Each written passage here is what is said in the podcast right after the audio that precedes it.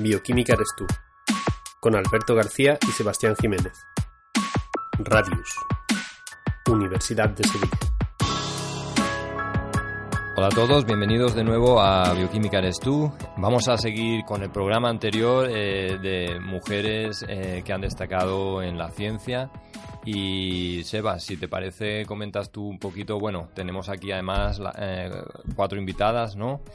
sí, yo sí vuelvo, si vuelvo a presentarla. Efectivamente. vale, para que, bueno, no sé si todo el mundo escuchó la primera parte. Si no es así, pues evidentemente aconsejamos, recomendamos y pedimos por favor que, escuchen la, vida de, de Marie Curie y Rosalind Franklin que eh, estuvieron en el programa anterior. En este pues vamos a, tener eh, la vida de, vamos a hablar sobre la vida de Bárbara McClintock y de Dolores Aleurriera eh, ¿Quiénes son estos personajes? Pues estos personajes eh, son mujeres importantísimos en, la historia de la ciencia, pero que hoy pues vienen un poco encarnadas en nuestras cuatro invitadas, que paso también a, presentarlas. Tenemos un ramillete de, cuatro mujeres muy jóvenes que tienen por delante toda una carrera científica, eh, como dijimos en el programa anterior, un poco gracias a, la, acción de estas mujeres valientes, ¿no? que estamos hablando de mediados del siglo XIX, principio del siglo XX, que abrieron pues las posibilidades de que, de que muchas mujeres estén desarrollando estas carreras científicas. Por un lado tenemos a, a Irene Martín Carrasco. Eh, Irene gradúa en biomedicina en la Universidad de Sevilla y actualmente pues está realizando el trabajo de, de su trabajo fin de fin de máster. Eh, Carmen Romero Molina, que también es biomédica, por la Universidad de Sevilla y en la actualidad está desarrollando todo el trabajo que, pronto la hará doctora. Eh, y por otro lado tenemos a, dos estudiantes que están también de, biomedicina de la Universidad de Sevilla. Por un lado María José García Marcelo y por otro lado Rocío Gómez Molina, que bueno eh, están desarrollando el trabajo tanto del practicum como, como del trabajo fin de, fin de grado. Eh, yo tengo la suerte de, compartir el trabajo día a día con, todas ellas y son grandes profesionales y la verdad que, es un gustazo, ¿no? Yo no eh, sé si ellas pueden decir lo mismo, ¿eh?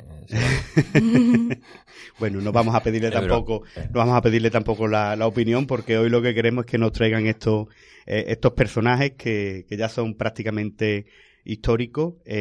vamos a empezar quizá con, con Rocío Gómez que nos va a hablar un poco de, la trayectoria, de la biografía de Bárbara McClintock y después eh, Carmen Romero que nos va a hablar de, un personaje que yo la verdad que es muy poco conocido, eh, pero cuando he estado leyendo eh, de su vida me he quedado bastante impresionado porque quizá mm, sea de las primeras de las primeras feministas de la historia de España y además, bueno, también es la primera la primera mujer que, que, fue médico, que ya nos contará ahora en detalle, pero es un personaje, los dos personajes son bastante interesantes.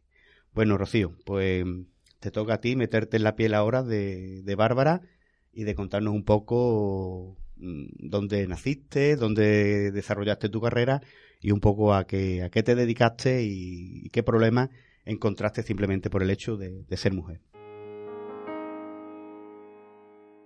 Bueno, soy Bárbara McClintock, una científica de nacionalidad estadounidense y que a pesar de ser incomprendida por buena parte de la comunidad científica, he contribuido mucho en el campo de la citogenética. Concretamente nací el 16 de junio de 1902 en Hartford, Estados Unidos. En el seno de una familia numerosa, fui la tercera de cuatro hermanos y mi familia tuvo bastantes dificultades económicas, aunque mi padre era médico y mi madre pianista. Por estas dificultades económicas tuve que vivir la mayor parte de mi infancia con mis tíos en Brooklyn, Nueva York, donde realicé mis estudios primarios y secundarios. Y desde muy temprana edad, gracias a mi gran independencia e interés por la ciencia, mm, yo tenía muchísima capacidad de estar sola y decidí pues continuar mis estudios en la Universidad de Cornell. Mm, al contrario que con las demás científicas que se han presentado, fue mi madre la que se opuso a que recibiese una educación superior pues opinaba que esto perjudicaría mis opciones de contraer matrimonio. pero mi padre mm, me apoyó y gracias a él pues me gradué en la Escuela de mm, Agricultura de Cornell en Botánica, donde desarrollé nuevas técnicas de tinción de los cromosomas y desperté mi interés por la genética. Eh, tras estar de estancia en diferentes instituciones científicas, me incorporé finalmente como profesora en la Universidad de Missouri, Columbia. Y pese a ser discriminada en varias ocasiones por el simple hecho de ser mujer, mi investigación en Missouri fue progresando. Ejemplo de que la ciencia era tan machista como el resto de la sociedad en ese entonces fue que mm, yo era excluida de las reuniones que se hacían en la facultad en varias ocasiones y que mm, recibía mm, escasa información eh, acerca de las vacantes en otras instituciones que había en ese entonces. Además, a pesar de que llegué a ser vicepresidenta de la Sociedad Genética de los Estados Unidos, el jefe de mi departamento me amenazó con despedirme si contraía matrimonio, porque vio en la prensa el anuncio de compromiso de una mujer que desgraciadamente se tuvo que llamar igual que yo. Y finalmente, por todos estos motivos, tuve la valentía de eh, abandonar mi puesto de trabajo en Missouri y aceptar mi puesto, un puesto de investigación en el laboratorio de genética del Cold Spring Harbor en New York, donde trabajé durante el resto de mi carrera. Mi mayor logro vino de la mano de una planta muy utilizada en la investigación y en nuestra alimentación diaria, el maíz. En 1951, estudiando el genoma de esta planta, descubrí eh, lo que yo llamé elementos de control. Es decir, unos segmentos cromosómicos que hoy en día se conocen como transposones y que se movilizaban de un lugar a otro dentro del mismo cromosoma o que podía saltar de un cromosoma hacia otro y así deduje que estos segmentos regulaban la actividad de los genes de pigmentación de los granos del maíz. En, aquella época toda mi teoría mm, no fue solo considerada como revolucionaria, sino que también resultaba muy compleja de entender. Y por estos motivos mm, mis resultados fueron recibidos con una mezcla de perplejidad e incluso de hostilidad por buena parte de la comunidad científica, traspasando a duras penas el umbral de la puerta de mi laboratorio.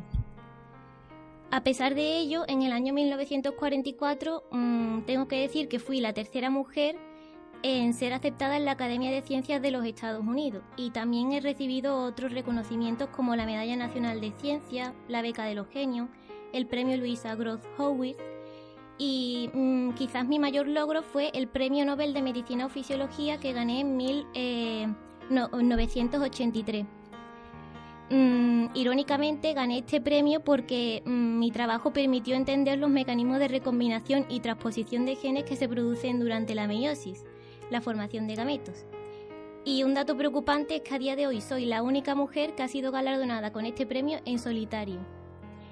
Si hacemos cuenta, tuvieron que transcurrir 30 años desde mi descubrimiento para que mis conclusiones fuesen confirmadas y mm, la importancia de mi trabajo se valoró cuando dos científicos, François Jacobs y Jacques Monod, llegaron a conclusiones semejantes al, al trabajar con bacterias y levaduras.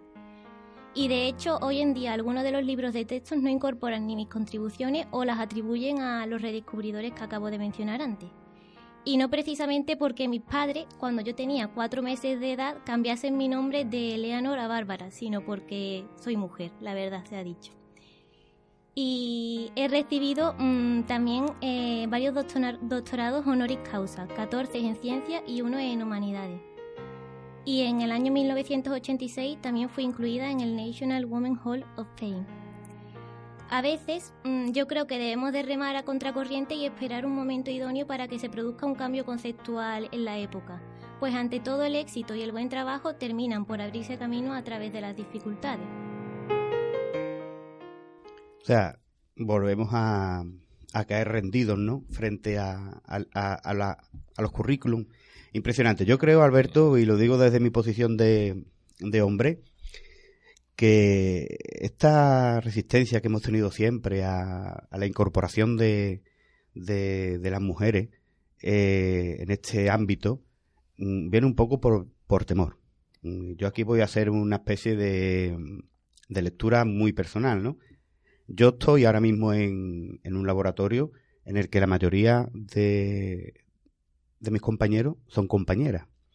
Y la verdad es que el nivel de profesionalidad que tienen es, impresionante. De hecho, mm, los laboratorios están llenos de mujeres porque resultan ser los mejores expedientes de, de, la, de las carreras.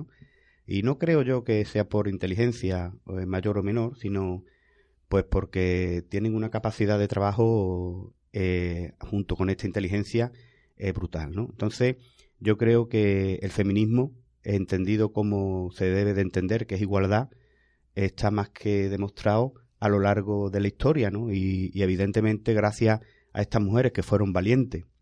El, personaje que tenemos ahora, yo sé que, que al ver se va, va a ir más a la, a la, parte, a la parte científica, pero yo siempre me quedo mucho en lo, en lo personal, ¿no?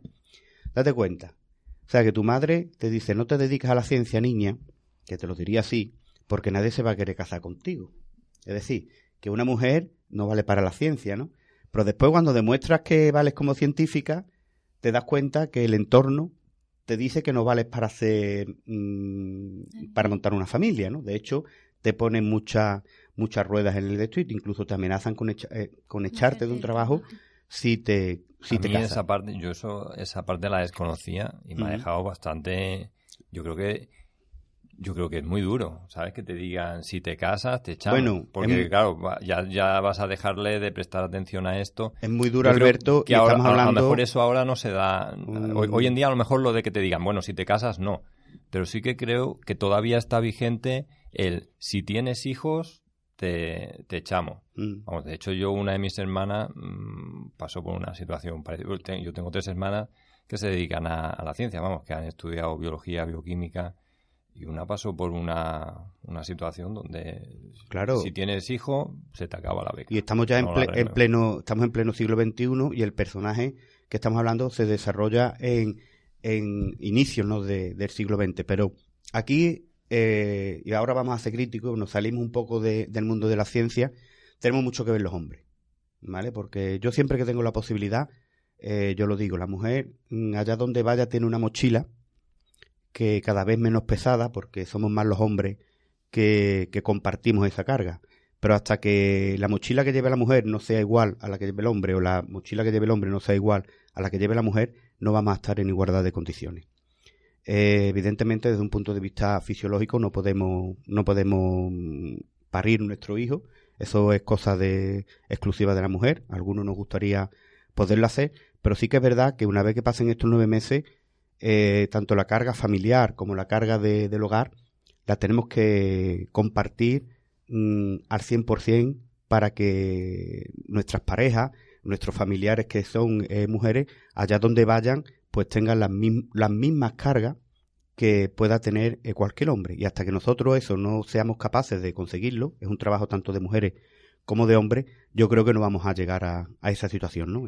aprovecho la cuña ya que estamos hablando un poco de, todo lo que de todo lo que han sufrido estos personajes. Pero con más motivo, siguiendo el ejemplo de lo que dices tú de la mochila, la mochila, digamos, del embarazo es, es exclusiva de las mujeres y con mayor motivo no debería ser penalizada. Por supuesto. Eh, en fin. Y yo creo que las políticas hoy en día van encaminadas un poco a, disminuir esa, esas desigualdades que, que siguen existiendo. ¿no?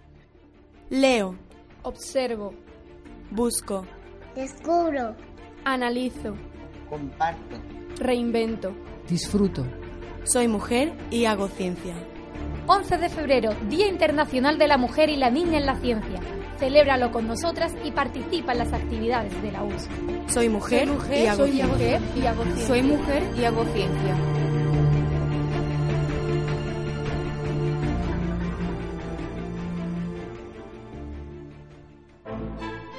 Química eres tú. Radios.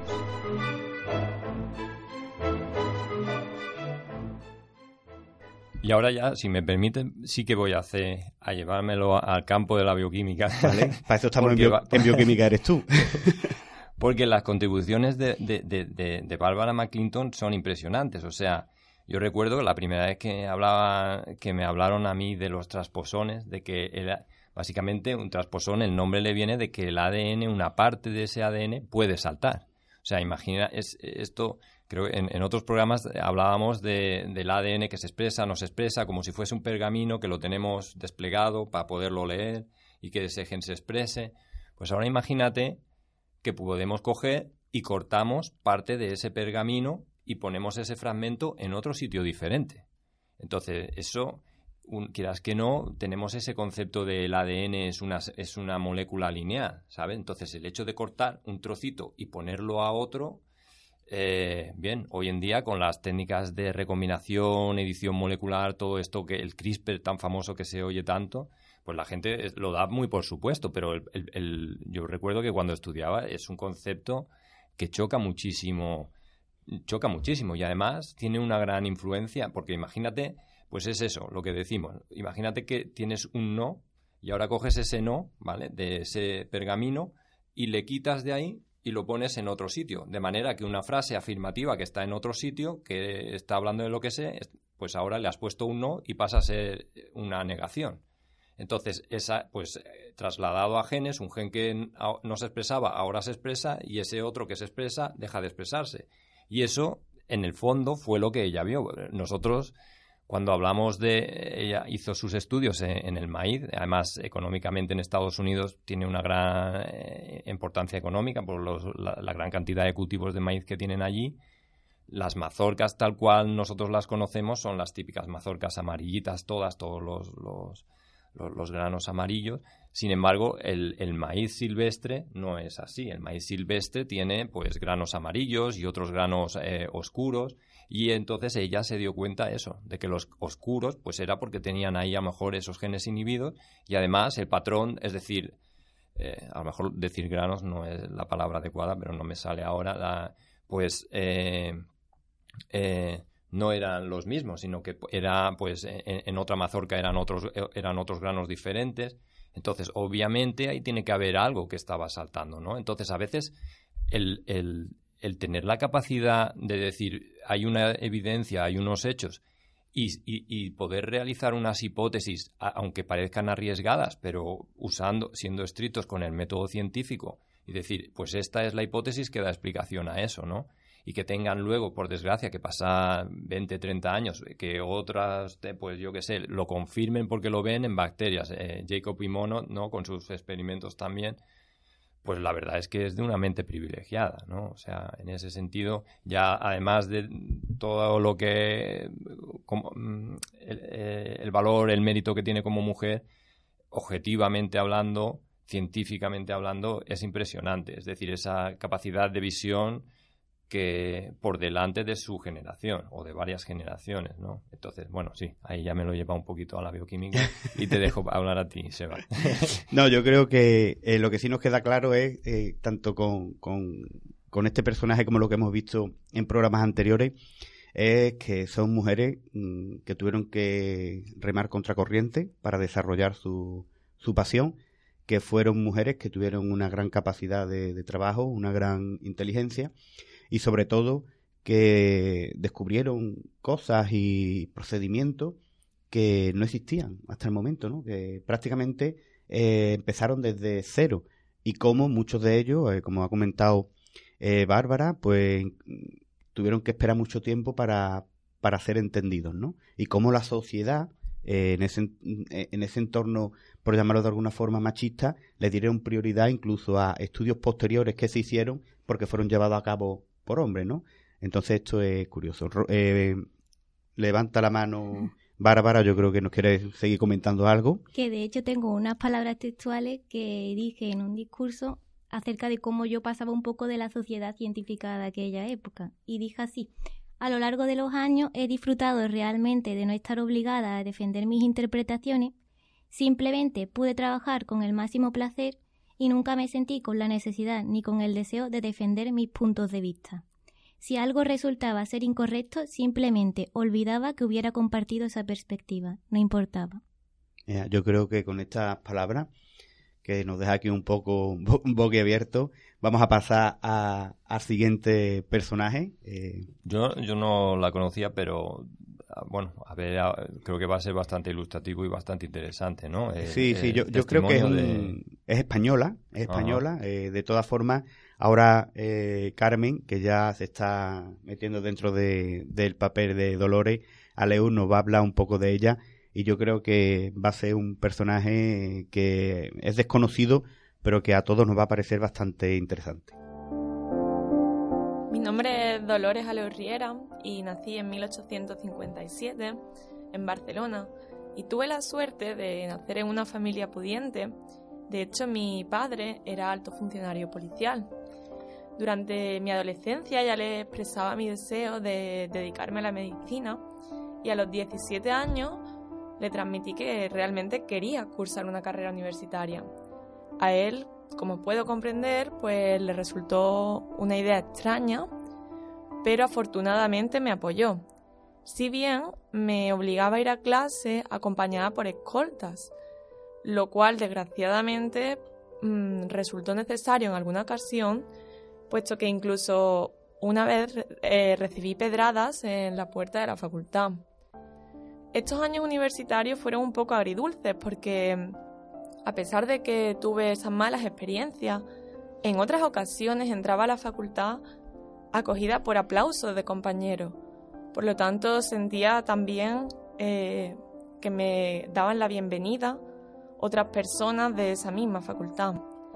Después de cinco años y mucho esfuerzo, terminé todas mis asignaturas, la mayoría con sobresaliente.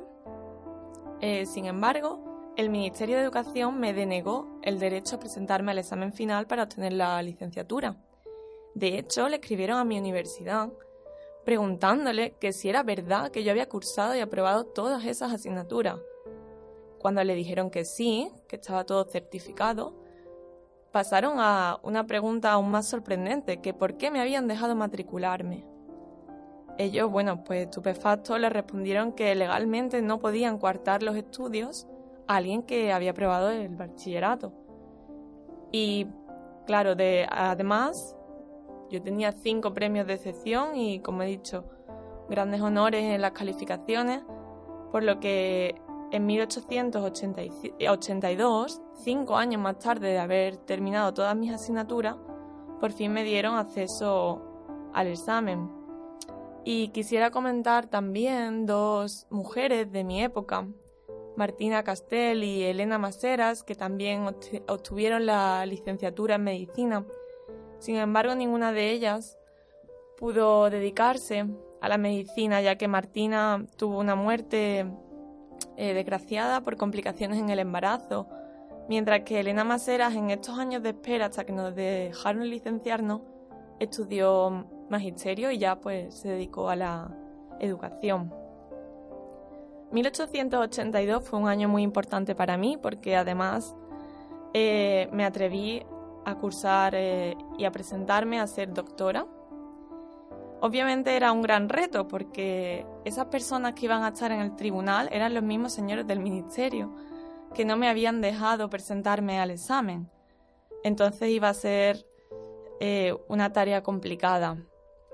Quería agradecer en este punto a mi mentor Joan Giné y Partagás, que me animó fuertemente a realizar esta tarea, diciéndome que al final esos señores del tribunal estaban obligados a juzgar por mi aptitud científica y no por el hecho de ser mujer.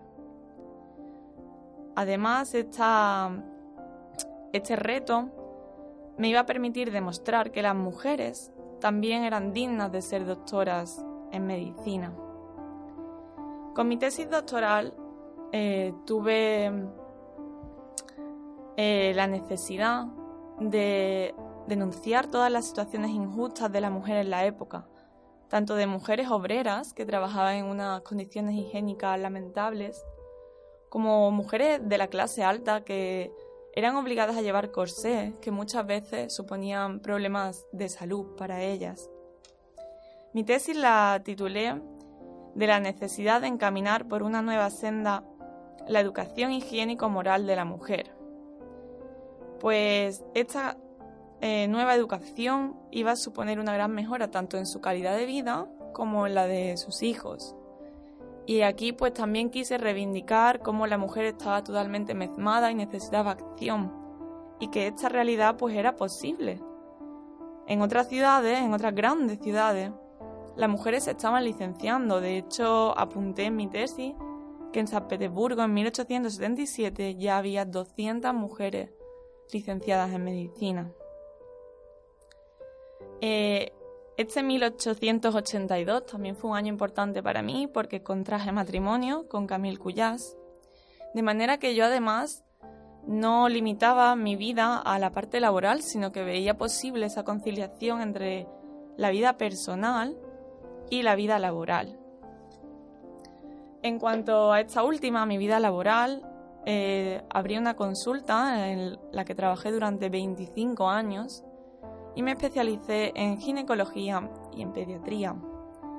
Atendía a mujeres de muy diversa clase, porque atendía tanto a mujeres burguesas, que bueno, era un poco absurdo porque las pobres no habían podido acudir al médico en años por vergüenza a ser tratadas, a contar sus problemas y tenían una gran necesidad de ser eh, tratadas.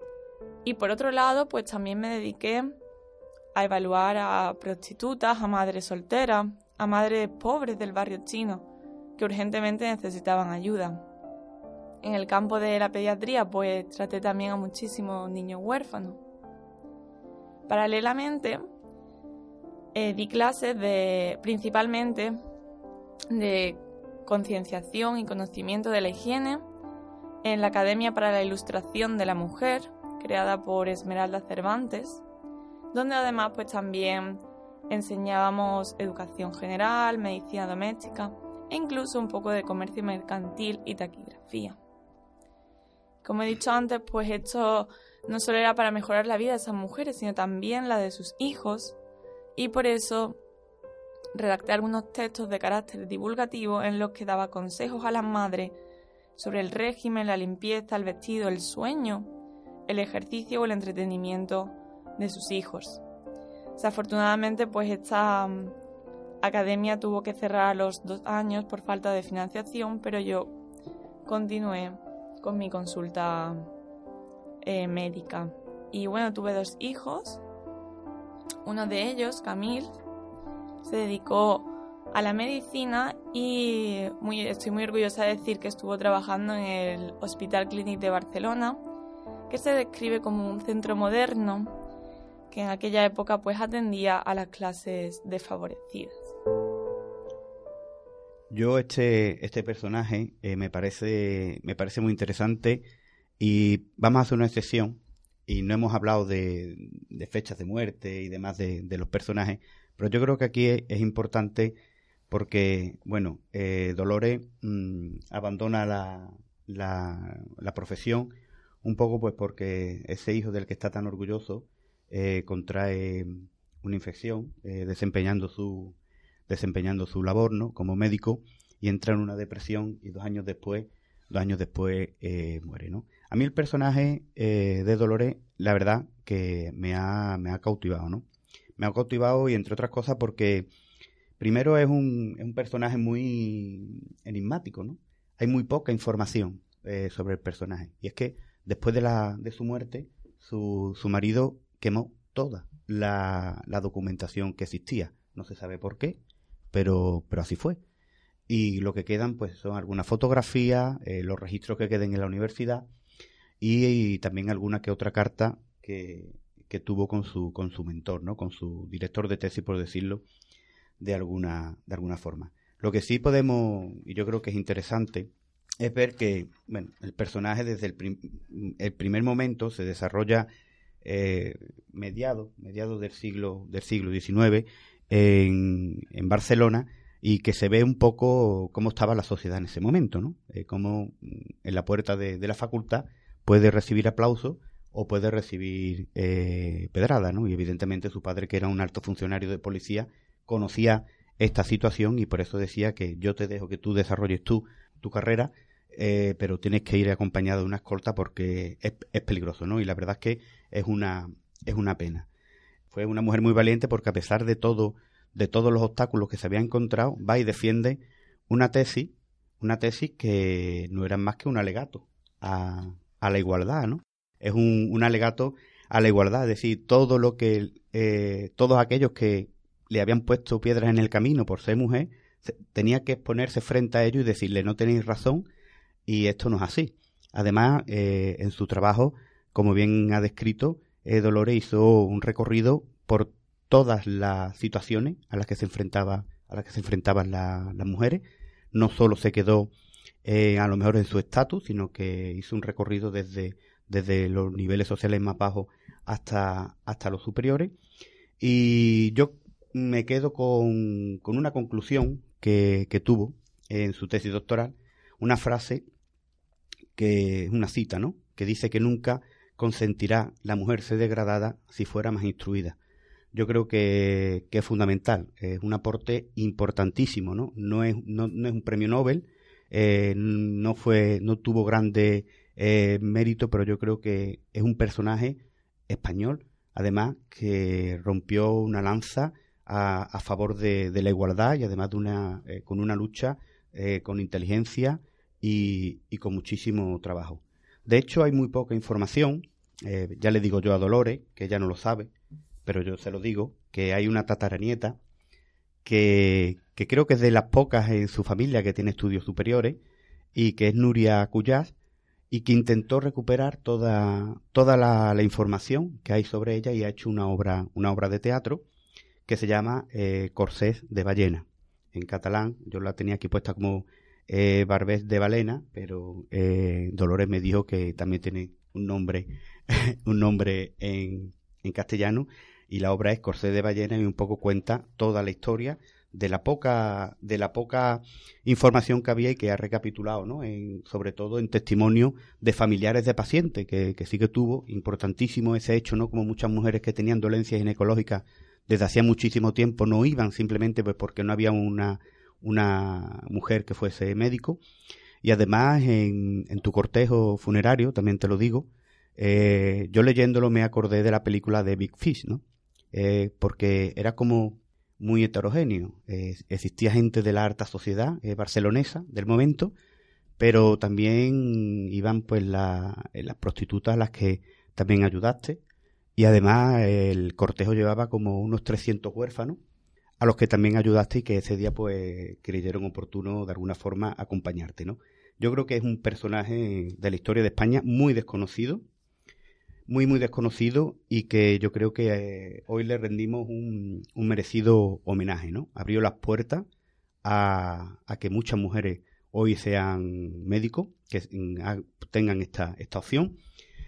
Y bueno, eh, hay un dato que dice que a pesar de que en los primeros años del siglo, del siglo XX se produce ciertas reformas que impulsan este movimiento feminista, como es por ejemplo eh, la huelga de mujeres de 1908, o incluso el derecho al voto en, 1931, pues en realidad, a pesar de que Dolores eh, fuese eh, licenciada en, medicina en aquel momento, no es realmente hasta, hasta mediados del siglo XX cuando empiezan a licenciarse nuevamente las mujeres en medicina. Sí, es bastante sorprendente porque su impulso feminista, como mm. hemos comentado, luego se desvaneció. la mayoría de las mujeres descendientes de su familia no tuvieron estudios superiores pero bueno, sí que sembró una semilla en muchísimas familias, porque como has comentado, pues el cortejo de su entierro era tan variopinto y tan largo que hacían honor a, las contribuciones de su vida. Y quieras que no, pues abrió las puertas para las nuevas licenciadas médicas, aunque fuera bastantes años más tarde. Yo creo, Alberto, que este personaje tiene eh, eh, poco eh, no interés desde el punto de vista bioquímico, ¿no? Pues porque eh, yo creo que más es en la lucha de, la igualdad y en ser la primera, en ser la primera mujer médico, que es algo sumamente importante, y también en lo importante que es que se hayan mm, conseguido ciertos derechos que tenemos que hacer fuerza, ¿no? Aquí estamos hombres y mujeres para que no se den ni un, ni un paso ni un paso atrás y que la igualdad, pues, esperemos que sea eh, que se consiga en el corto plazo una igualdad 100%. Aquí estamos todos para luchar y yo creo que este tipo de, de programa es fundamental para poner las cosas eh, como son. Es decir, que tenemos eh, grandes investigadores hombres, tenemos grandes investigadoras mujeres y que al final no es el género lo que debe primar, sino que es la inteligencia, es la motivación, es la capacidad de trabajo y sobre todo que seamos buenas personas, ¿no?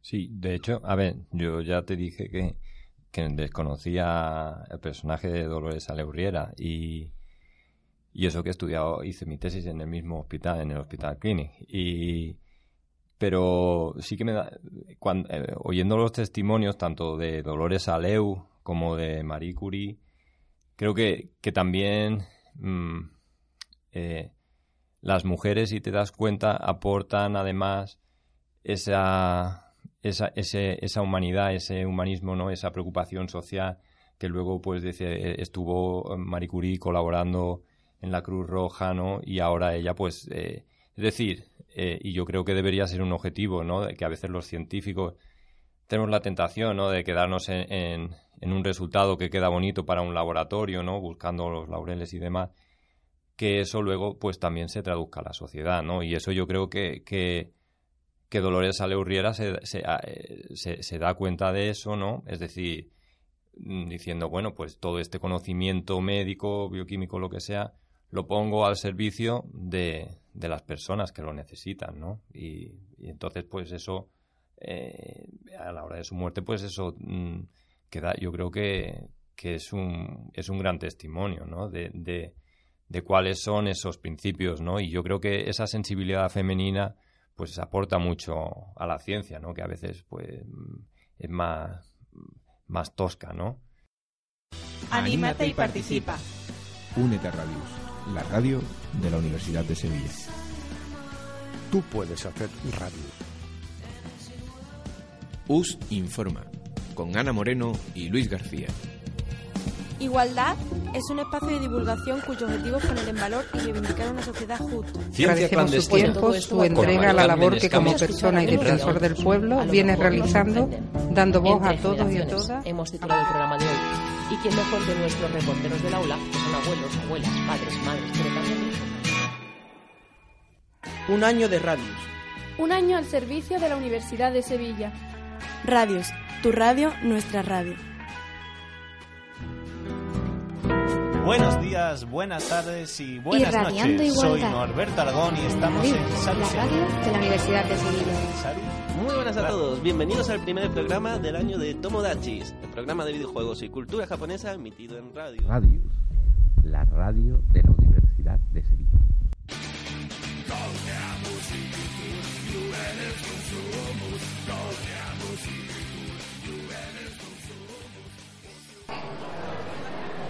Bioquímica eres tú.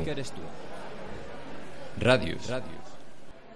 Si acaso, por ir cerrando, hemos hablado, bueno, gracias a, vosotras por venir, Rocío, Mari, Carmen, Irene, y son cuatro personajes que, bueno, que, que creo que dan un poquito de colorido, ¿no? Y hacen justicia.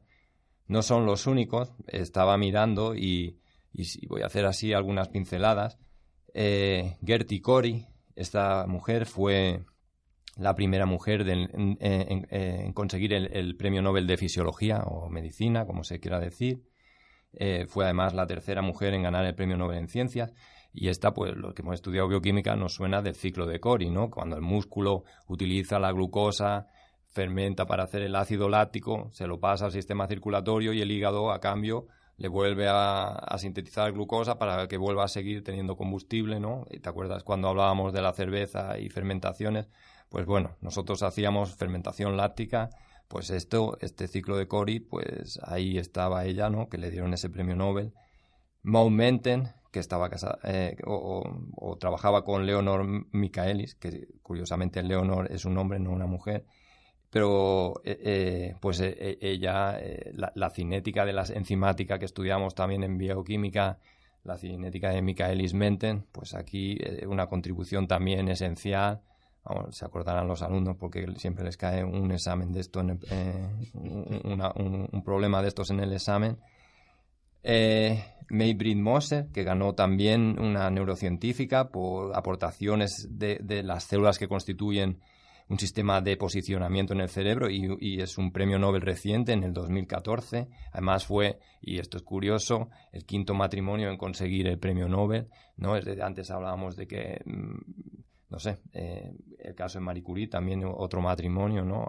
Estas cosas de que con quién te juntas. Pues, eh, y luego otro ejemplo que también he rescatado por ahí, Elizabeth Blackburn, ¿no? que fue también premio Nobel eh, en el 2009 por el descubrimiento de la telomerasa y más cerquita nosotros tenemos a María Blasco, que es directora del Centro Nacional de Investigaciones Oncológicas, que sigue haciendo pues también investigaciones con telómeros. Yo creo que, que bueno, que hombres y mujeres juntos, no, no enfrentados, eh, reconociéndonos nuestras cualidades, nuestras valías, pues podemos hacer muchas cosas, ¿no? Para, en todos los sentidos, en bioquímica y en todos los campos.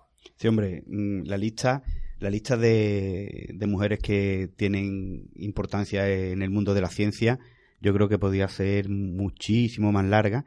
Y no solo estamos hablando de mujeres que hayan conseguido un premio Nobel o un premio especial, sino estamos hablando de todas eh, eh, estas mujeres, ¿no? De hecho, tenemos aquí una representación de cuatro mujeres muy jóvenes que luchan día a día por, esa igualdad, que hacen ciencia, tenemos cada vez eh, más directoras de centro, tenemos cada vez más, más, más IP, ¿no? más, más investigadoras principales que tienen sus propios grupos de investigación y yo creo que vamos muy, en muy buen camino, ¿no? Yo, bueno, sí, bueno, simplemente yo lo que quería era agradecer, los agradeció tú, pero yo también quería agradecerle personalmente a nuestras eh, cuatro invitadas que hayan compartido y que nos hayan eh, llevado a estos personajes, ¿no? Que nos hayan traído estos personajes aquí al estudio. A mí me han encantado los, programas. Os doy la enhorabuena eh, por lo bien que. Yo arrancarles el compromiso de que si consiguen un premio Nobel se comprometan aquí en público a, volver. es la única cosa que les Si consigo un premio Nobel, yo me voy donde ellas me digan, vamos. Pero que aún así, que estáis invitadas a, volver a, cualquier, en cualquier programa. Además, os lo podemos decir, Sebas y yo, nosotros vamos cortitos de, voces femeninas. Y, y no, es porque no. Bueno, cada, vez viene, cada, vez viene, más. ¿eh? Gracias, a Sebas tiene gancho, pero yo tengo poco. Entonces, eh, en fin, que es una cosa que no es porque no queramos, sino porque desgraciadamente eh, cuesta, pero eso, bueno, estamos haciendo ese esfuerzo, ¿no? Y yo creo además, pues eh, es una visión... Cuesta parte igual, ¿eh? entre voces femeninas que voces masculinas, porque la verdad es que esto de ponerse delante del micrófono y ponerse los cascos mm, impone un poco, ¿no? Pero yo creo que después es muy agradable, ¿no? es una experiencia chula y yo creo que tenéis que transmitir eh, muchísimo conocimiento. Eh, yo sé que pronto, si seguimos con, con, el programa, estaré aquí hablando de vuestras líneas de investigación, eh, de vuestros proyectos y de, evidentemente, los hallazgos importantes que hagáis en, vuestras investigaciones. Bueno, pues una vez más, bueno, gracias a Rocío, Mari, Carmen e Irene por, por venir, por hablarnos de, de estos personajes y mucha suerte en, vuestra carrera científica. Y bueno, eh, gracias a, todos vosotros por escucharnos y como siempre en la parte técnica Rafa Jiménez, en la edición y las sintonías Fran Jaime y hablándoles Sebastián Jiménez y Alberto García. Hasta pronto. Hasta pronto, amigo.